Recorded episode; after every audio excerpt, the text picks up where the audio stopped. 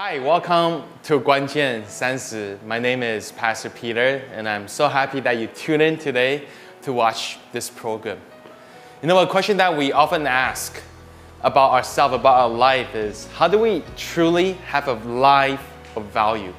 I think you're watching this TV show today, you're watching this program today because you want to have a life of value. You don't want your life to be wasted.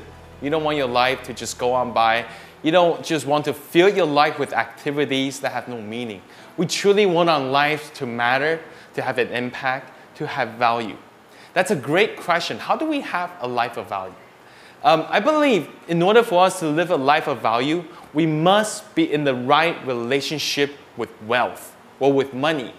You know, throughout the scriptures, God teaches us on many different things. God teaches us on prayer, God teaches us on faith. But even more so than God teaching us on prayer in the Bible, God actually teaches us on this topic about money. Because God knows that when we are in the wrong relationship with money, we can never create a life of value. And so that's what I want to talk to you today about. We want to rethink money today. And I want to, I want to start with, um, with a passage, with a, with a story in the Bible that perhaps you read before. Now, this story is found in Matthew chapter 19, verse 16 to 24. It's about a rich young man coming to Jesus and asking him a question. Verse 16 of Matthew 19 says, Just then a man came to Jesus and asked, Teacher, what good thing must I do to get eternal life? What do you ask me about what is good? Jesus replied. There's only one who is good. Now, if you want to enter life, keep the commandments. Which ones? He inquired. Jesus replied, You shall not murder, you should not commit adultery, you should not steal, you should not give false testimony, honor your father and mother, love your neighbor as yourself. Basically, Jesus is reciting the Ten Commandments, uh, commandments that this rich young man would have known full well. But in verse 20, he said, All these I have kept. The young man said, What do I still lack? He's missing something. He knows he's done everything, but he still feels like something is missing. He feels like something is still missing in his life. And so Jesus answered, If you want to be perfect, go sell your possessions and give to the poor, that you will have treasure in heaven. Then come and follow me. Now, when the young man heard this, the Bible says he went away sad because he had great wealth. He had great wealth. Then Jesus said to his disciples, Truly I tell you, it is hard for someone who is rich to enter the kingdom of heaven. Again, I tell you, it's easier for a camel to go through the eye of a needle than for someone who is rich to enter the kingdom of God. You see, this rich young man, he's a, he's a tremendous young man. He, he, uh, he's, he's the he's the kind of person that probably many of us want to be because the Bible says he's rich and he's young. He, he's got two things that people want because normally in life you're either rich and old or you're young and poor, right? But this rich young man, he is rich and young. He's basically the main character in every Korean soap opera you have ever watched. He's a catch. He's somebody who's valuable. He, he's somebody that all the girls will want to date. So, so the Bible doesn't tell us what his name is, but because he's like a Korean soap opera character, they just call him Ju-un, okay? So Ju-un came to Jesus and he asked him a question. How do I have eternal life? What can I do to have eternal life? Because I, I have all this wealth, I have all this money. I have all these things, and he is a rich young man, right? He's got everything that you've and I have ever wanted. He's the kind of guy that, that buys clothes at shops that we can't even pronounce the name of. He's so rich that he doesn't even have a yo-yo car. He, he has a driver that drives him around. But somehow, deep inside of him, he feels like something is missing. So he asks, what must I do to have an eternal life? Now we know this eternal life that he was asking about isn't just asking Jesus, how do I get to heaven? That's not what he was asking because eternal life doesn't just begin after you die. Eternal life is something you can experience even right now, here on earth. So, what this man wanted was a life of meaning. He wanted a life that's filled with value and meaning. He's looking at his life, even though he has all these things, he still feel like he's missing something. He wants something of value. So, how do you have a life of value? It depends, I think, on, on, on your relationship with, with, with work and money. Okay, now I believe there are basically three levels of work and value and money that we can live on. The first level is this. The first level is what I call steal to get. Steal to get. Now, if you're living on this level, everything you try to do is just, you're trying to steal just to get what you want. So when I was in junior high, I, um, I wanted a Discman, but I didn't want to work for it. I didn't want to go get a job. I didn't, I didn't want to uh, work hard for that Discman. So guess what I did? I, I was living at the school dormitory at the time, and so there was a friend who had a Discman, somebody at school, and so what I decided to do was to steal his Discman. So I got an expensive Discman, but it came at someone else's expense. Now, when we operate on this level, steal to get, no value is ever created. We will never see a life of value because we're not creating any value to the people around us. Everything is just about what do I want and I want it now and I don't care what it means to other people. Now, there are many people who have businesses and they operate on this level. The business model is simply about getting as much from their customers, from people. And in the end, they don't create a value for anybody else. Now, I believe you're, if you're watching this show right now, if you're watching this program, you probably don't function at this level because most of us don't. Most of us are honest workers and we don't function on the level of to get. Now, if you do, God loves you. And, uh, and I just pray that you can get out of that because, because you're never going to create a, a life that is meaningful and value if you live like that. But I know most of us don't, don't live on that level. Most of us, I think, live on the second level when it comes to work and money. And that is we work hard to get. We work hard to get. Now, there's tremendous meaning in this, working hard. I love people who know how to work hard. You know, I think, I think that's one of the quality that's missing in our society, sometimes in our generation, is that we, we forget the meaning of hard work. See, Solomon, he was one of the richest person who ever lived. Now, he was rich not because of his daddy. He was rich because he had wisdom. And in, a, in the book of Proverbs, which he wrote, he talked a lot about money and wealth and work. Because a wealthy person, a person who is wise, always understand the, the relationship between all of them. So this is what he says in Proverbs chapter 10, verse 4. He says, Lazy hands make for poverty, but diligent hands bring wealth. Meaning, if you're lazy, if you don't do anything, you're gonna be in poverty. But if you will work hard, you're gonna generate wealth. When you work hard and create something of value, wealth will come to you. Money will come to you. You know, one time I asked a young girl, I asked her, she's about in her early 20s, and I asked her, hey, girl, what is, what is your dream in life? And you know what she said? She said, my dream is to be rich and famous. And I said, girl, you, you, you got it wrong. I don't think being rich and famous is a dream. Because being rich and famous is the byproduct of working hard and becoming good at something. You see, Michael Jordan, when he was young, he did not say, I want to become rich and famous. What did he say instead? He says, I want to become the best basketball player I can be. And because he worked hard at it, he became the best basketball player that ever lived. And, and if you're a LeBron James fan, I'm sorry to break it to you, Michael Jordan is still number one. All right? See, Michael Jordan, he, he worked hard and he created value for his team, for his city of Chicago, for the, for the NBA. And that's why he became rich and famous. So, my advice to you is this don't chase money and fame.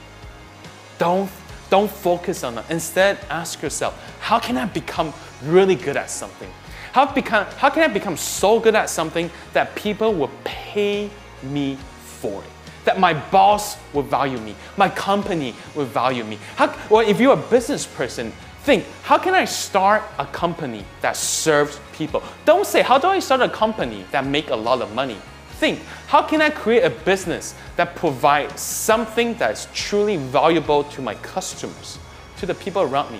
I can promise you, if you would do that, money would follow. If you would create something of value, wealth will follow. In another word, don't dream of being rich. Simply give yourself to diligence. Work hard and make a difference. Work hard and make a difference. The basic premise of this level, work hard to get, is that my gain is also your gain. Well, I work hard to create something of value, so you gain something. And because you purchase it, you pay money for, I also gain something. When we operate on this level, we create value. Now, I believe most of us who are wise and moral, including most Christians, we, we, we live on this level. We live on the level of working hard to, to get. We work hard to create value. We're, we're honest workers. But, friends, there's also a third level that I believe God wants us to live in. And I believe it is this third level that truly, truly create a life of value. And the third level is this it is work hard to give. It's not just work hard to get anymore, because that's what the word does. The word understand the principle of working hard to get. But God wants us to live at a higher realm, at a higher level. He wants us to learn to work hard to give. 2 Corinthians chapter 9, verse 8. Paul says this to the church in Corinth. Paul loves the church in Corinth, and he really wants them to catch this. He says, God is able to bless you abundantly. Isn't that good news, friends? That God wants to bless you abundantly? But what's the reason why God wants to bless you abundantly? Paul continues to say, so that. What's the purpose? So that in all things and at all times, in all things and at all times, not just when the economy is going good, not just when the economy is going bad, in all things at all times, having all that you need, you will abound in every good work. What is Paul saying here? Paul is saying this I want you, my friend, to work hard to generate wealth, but I want you to understand that when wealth come in, there's nothing more fun than using that wealth to bless other people. See, you can enjoy the wealth. There's nothing wrong with it. If you work hard, buy some nice dinner. If you have a wife, treat your wife to a nice dinner, take her on a vacation. You can buy a nice car. You can do all of that. There's nothing wrong with that. But that's not ultimately the purpose of wealth. God bless us with wealth so we can be a blessing to other people. See, when we work to give and bless people, we don't just create value, we create long lasting value because people have long lasting value right? This is how we truly live a life that has eternal value, that, that, that has eternal life. Because everything that money can get is temporary. I promise you this. Even, even that nice car you want to get, it's temporary. 10 years from now, that car is not going to look so nice anymore. That clothes, that, that shoe, that pair of shoe you want to get, that's temporary. The food that you get, it's temporary. But the people that you can bless. That has eternal value. Because God created every person in His image, in the image of an eternal God. And Jesus says, benefit would it be for us if a man wins, gains the whole world, yet forfeits, loses his soul? The, the, the value of a soul, the value of a person, it far outweighs everything else in all creation. So, what an opportunity we have to take something that is temporary, money, and create eternal value out of it. Bring eternal value out of something that's temporary when we use it to bless people. So I want to challenge you this, friends. Instead of having a goal of how much money you want in your bank account, and we all have that, whether we admit it or not, we all have a little goal in our hearts, in our mind of how much money we want by this, you know, by this age or by the time I retire. So we all have that. But, but I want to challenge you instead of having a goal on how much money you want in your bank account, have a higher goal. Have a goal of how much money you want to be able to give away. Years ago, I, I, I decided that, that at one point in my life, I wanted to be so wealthy that I can give away a year's worth of salary. Because I read it in the Bible about the woman who poured her, her perfume on Jesus, and, and that perfume costed a year's worth of wages. And, and it so touched the heart of Jesus. I remember reading that, that, that story years ago and thinking to myself, I want to do that. I want to get to the place in my life where I can do that. But I'm not there yet. I, I just, right now in my heart, I'm not there. I, I just want to admit I'm not as generous as I wish I could be.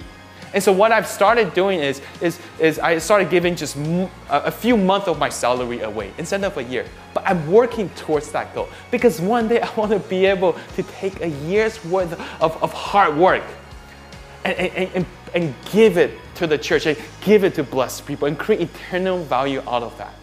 Friends, would you join me in having a goal like that? Would you join me in having a goal of blessing people with the wealth that God has given you?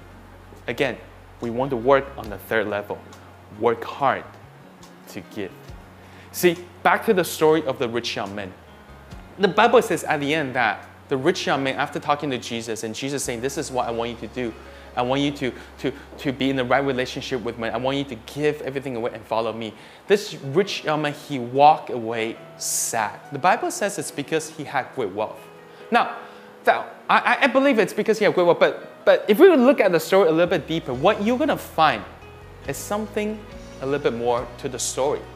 Because, because this rich young man, when he came to Jesus, he thought he had great wealth. He thought he had a lot of money. But when Jesus spoke to him, what Jesus exposed in his heart, in the life of this young man, is that he says, Jin Woon, you rich young ruler, you thought you had a life where you own a lot of money. But the truth is, you have simply created a life where you're owned by a lot of money. That's two totally different things. We don't want to have a life that's owned by a lot of money. We want to have a life where we own the wealth, we own the money, and we can freely give it away to be a blessing to people. That's my prayer for you. You see, Jun Woon, this rich young man, he forgot something. He forgot that God is the God who gives us the ability to generate wealth. And as long as we follow God, as long as we're walking with Jesus, we never have to worry about what because He gives us the ability to generate wealth. Jinwei thought if he would give everything away, he's going to be left with nothing. But Jesus said, no, if you follow me, who says you're going to be poor the rest of your life? Who says if you give everything away, you're going to have nothing for the rest of your life? Because that's how we think when we read the story. We think he's going to have nothing for the rest of his life. But that's not true.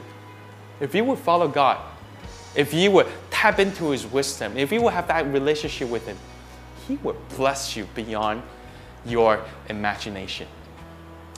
God wants to give you a lot so you can give away a lot. We want a life that's not owned by our wealth and money. We want a life where we can give things away to bless people. So why don't we pray this prayer together? I don't know if you're watching this today, how much money you have, and that's not the concern, that's not what's important.